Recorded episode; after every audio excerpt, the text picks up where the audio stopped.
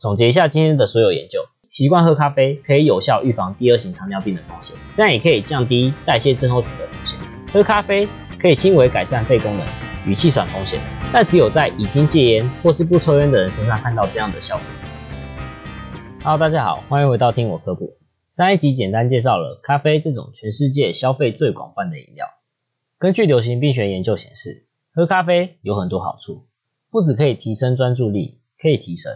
还可以降低全因死亡率，甚至也和许多神经和代谢疾病的发病率下降有关。但是要注意的是，要有这些好处的前提都是要适量的饮用，因为过量的饮用咖啡不但不会为身体带来好处，更可能会带来不必要的副作用。不管是胃酸分泌过多，还是晚上睡不着觉，这些都不是我们想要的。上一集我们也说了，关于咖啡因的代谢速度因人而异，有没有怀孕？年龄高低以及我们常说的基因，都跟我们代谢咖啡因的速度快慢有关。但是，即使现在有很多研究显示，喝咖啡对于慢性病的风险预防有积极的帮助，那到底喝咖啡对促进身体健康的效果到底是什么样呢？常喝咖啡的人的健康状况跟没喝咖啡的人一样吗？那在有喝咖啡习惯的人当中，如果喝不同种类的咖啡，健康状况也会一样吗？不同的性别在里面又扮演着什么角色呢？所以今天我们就要来说一下糖尿病、代谢症候群和肺功能这几种疾病也好，统称也好，它跟喝咖啡习惯之间有什么关系？那先来说一下糖尿病的部分。糖尿病是全球的健康问题，罹患糖尿病也和整体死亡率的增加有关。我们之前说过，糖尿病的主要成因是因为胰岛素的分泌异常，或是胰岛素阻抗。所造成的高血糖现象，现在也发现糖尿病有很多已经确定的危险因素，像是年龄、性别、缺乏运动、肥胖、吸烟等等的，都是导致糖尿病风险上升的原因。罹患糖尿病之后，不只会增加死亡风险，也会增加肾脏相关疾病，像是肾衰竭和心血管相关疾病，像是心肌梗塞、中风的风险，同时也可能会增加并发症的发生，例如视网膜病变、神经病变、听力障碍等等的。这边要提一下的是，虽然我们通常都说肾脏疾病是糖尿病的并发症，但最新的研究让这件事情又引起了讨论。因为有研究发现，肾功能受损之后，可能也会造成高血压，那高血压提前发生，也会让胰岛素和葡萄糖的代谢异常，进而增加糖尿病的风险。所以到底是谁影响谁，还是互相影响？现在好像就有一些不同的声音。离题了，再回来。不管是糖尿病还是高血压，这些疾病都有一些特色，就是早期的症状都不明显，很难早期发现，但一旦发病了，却常常影响我们全身的器官。另外，基因对这些慢性疾病造成的影响，我们又不能控制，所以我们只能改变生活方式，维持良好的运动习惯和均衡饮食，都被证实可以降低糖尿病的风险。那喝咖啡呢，也算是生活习惯，也算是日常饮食的部分吧。讲了这么多，所以今天的第一篇研究，这是一篇关于咖啡摄取量跟第二型糖尿病罹患风险相关性的系统性文献回顾及统合分析研究。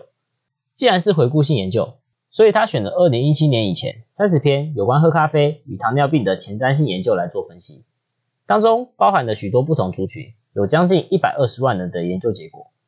分析结果在校正完干扰因子之后，发现每天喝五杯咖啡以上，跟不喝咖啡的人相比。糖尿病的风险可以下降大约百分之三十，而且这个关系似乎是呈现线性的，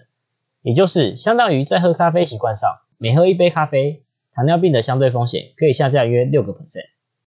如果分析别来看，喝咖啡的习惯与糖尿病的风险这种负相关，在女性当中有更强的相关性。这个研究也发现，咖啡不管有没有咖啡因，结果都类似，都有良好的代谢作用，都有降低糖尿病风险的效果。会有这些结果，研究团队猜想，可能还是跟上一集说过的咖啡中的咖啡因和绿原酸有关。它们被认为有助于代谢作用，减少体内的氧化反应反应，也可能可以增加饱足感，去抑制食欲。在小鼠的实验当中也发现，可以减少脂肪的堆积。那这些影响都有控制体重、防止超重和肥胖的效果，进而去降低罹患糖尿病的风险。当然，这篇研究还是有一些限制的地方，例如。没有去考虑到咖啡中的牛奶、奶精还有糖等添加物，甚至之后也可以进一步在基因型上做分层分析，因为也存在一些基因会影响我们的代谢咖啡因的能力，去影响我们喜不喜欢喝咖啡和喝咖啡的习惯。说完糖尿病的部分，那今天的第二篇研究也是跟代谢相关的，那就是代谢症候群。这篇研究比较特别的是，这是一篇台湾的研究，关于代谢症候群，我们之前单独介绍过，有兴趣的可以回去前面的集数收听。那我们这边就简单再带过一下。如果有以下五种代谢异常指标中的至少三种，就被认为是有代谢症候群。第一种，男性腰围大于七十公分，女性腰围大于八十公分。第二种，三酸甘油酯大于一百五十。第三种，男性高密度脂蛋白胆固醇小于四十，女性小于五十。第四种，血压大于一百三八十五。第五种，空腹血糖大于一百。再说一次，在这五种代谢指标当中，如果有至少三种以上的异常，就是代谢症候群。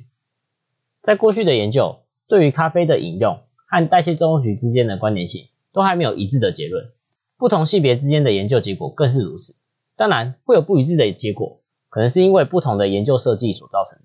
有一些研究就是着重在每日咖啡的摄取量跟代谢症候群之间的影响，很少有研究做咖啡种类对于代谢症候群之间的关联。所以这个研究的目的就是去评估喝咖啡的习惯。在男性和女性中与代谢症候群的盛行率之间的关系，研究利用台湾人体生物资料库中大约两万名平均五十五岁的成年人数据资料，进行一项全国性的横断性研究。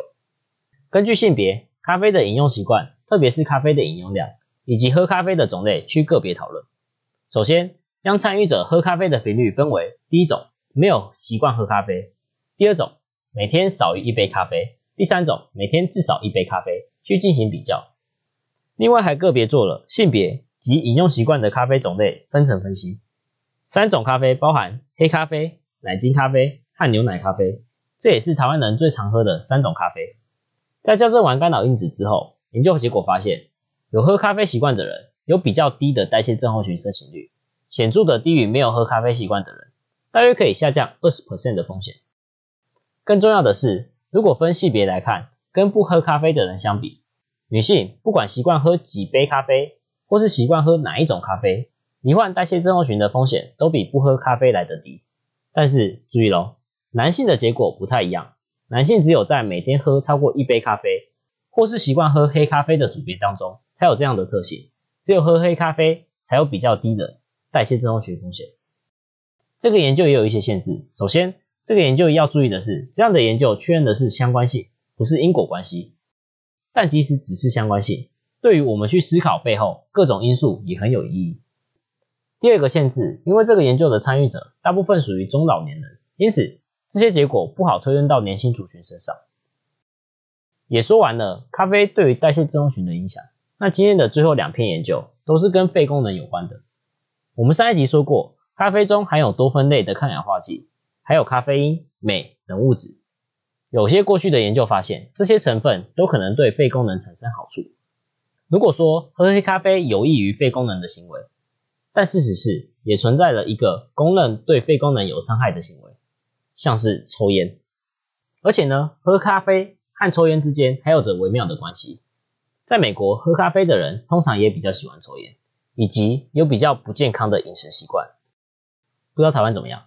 上一集在讲咖啡因败酸期的时候也有提到。抽烟会加速咖啡因的败酸期，让咖啡因的代谢速度更快，所以抽烟这个习惯可能会对咖啡因的摄取量和肺功能之间的关联产生影响。所以，当咖啡因和咖啡中的抗氧化剂为肺功能带来好处的时候，遇上吸烟对肺功能带来的负担，这两个是如何彼此影响的？影响后谁又会胜出呢？所以这篇研究的目的就是为了了解咖啡的摄取量、抽烟。肺功能三者之间的关联，研究也同时对于吸烟状况进行分层分析。原因就像前面说的，吸烟是呼吸道疾病的一个重要危险因子，也可能会影响咖啡因和抗氧化剂的表现。而这边肺功能的指标是测量最常见的用力肺活量 FVC 和第一秒用力呼吸量 FEV1。这篇研究在模型当中，除了校正常见的干扰因子之外，BMI、年龄、性别等等的。还加上了肺功能有关的营养素，像是膳食纤维、不饱和脂肪酸的摄入量进行校正。按吸烟状况分层分析后发现，肺功能的预测值在从不吸烟的人当中和已经戒烟的人当中，随着咖啡的摄取量增加而增加。但是在目前有吸烟的组别当中，没有看到这个现象。跟不喝咖啡的人相比，在每天饮用大于四杯咖啡的从不吸烟的人或已经戒烟的人当中，FVC 和 FEV1 高了两到三 percent。总结来说，咖啡的摄取量跟肺功能呈现正相关，表示咖啡可能对肺功能会产生有益的影响。但这种关联只有在现在不抽烟的人观察到，包含从不吸烟的人和已经戒烟的人才有统计学上的意义。研究团队认为有几种可能：第一种，吸烟可能真的会影响肺功能，喝咖啡对肺功能的影响可能被抽烟对肺功能产生的有害影响抵消，甚至压过去。所以，我们只能在已经戒烟或不抽烟的人身上看到喝咖啡带来肺功能的好处显著的结果。第二种可能，除了咖啡因会影响肺功能之外，有一些类似的研究认为，咖啡的其他成分可能也参与其中。既然知道了咖啡的摄取量和未吸烟者或是曾经吸烟的人 FEV1 和 FVC 成正相关，但跟现在吸烟者无关。但是这些研究当中都没有测量研究参与者的咖啡因或咖啡因的代谢物的量。今天的最后一篇几乎可以说是上一篇研究的延伸，就来看尿液中的咖啡因和咖啡因代谢物的含量和气喘之间、肺功能之间有没有关联性。咖啡因在摄入后被消化系统吸收，再经由肝脏代谢，主要的产物有甲基黄嘌呤、可可碱和茶碱，其中。茶碱是一种温和的支气管扩张剂，被用来治疗气喘。对于有轻度或是中度气喘的成年人，也可能可以略微改善肺功能。但可可碱、富黄嘌呤对于气喘或肺功能的影响，我们却知道的不多。所以研究继续看尿液中的咖啡因或是其他代谢物、不黄嘌呤、可可碱、茶碱的浓度跟气喘、肺功能之间的关系。在分析后发现。尿液中黄嘌呤浓度是后百分之二十五的人，比尿液中黄嘌呤浓度是前百分之二十五的人相比，罹患气喘的风险低五十三 percent。也就是说，尿液中黄嘌呤的浓度越多，有越低的气喘风险。但咖啡因、可可碱或茶碱在研究中跟气喘就没有显著的关系。用抽烟习惯分层分析后发现，结果一样类似，只是茶碱的分析结果在现在没有吸烟的人当中变得显著。有比较低的气喘风险，这样的结果算是比较新的。除了茶碱之外，发现了一个新的代谢物——富黄嘌呤，可能对于气喘风险也有帮助。今天说了这么多，总结一下今天的所有研究。研究发现，第一，习惯喝咖啡可以有效预防第二型糖尿病的风险，每习惯多喝一杯可以降低约六 percent。第二，女生不管习惯喝什么咖啡，男生如果习惯喝黑咖啡。这样也可以降低代谢症候群的风险。第三，喝咖啡可以轻微改善肺功能与气喘风险，但只有在已经戒烟或是不抽烟的人身上看到这样的效果。所以说，抽烟比起咖啡带来的好处还是更伤身的。另外，有这种好处可能不只是咖啡因以及咖啡中的多酚类，也许咖啡因的代谢物也伴有一定的效果。好啦，我们今天就讲到这边，感谢您收听今天的听我科普。如果有任何问题或是想听的主题，也欢迎底下留言。我们就下期再见喽，拜拜。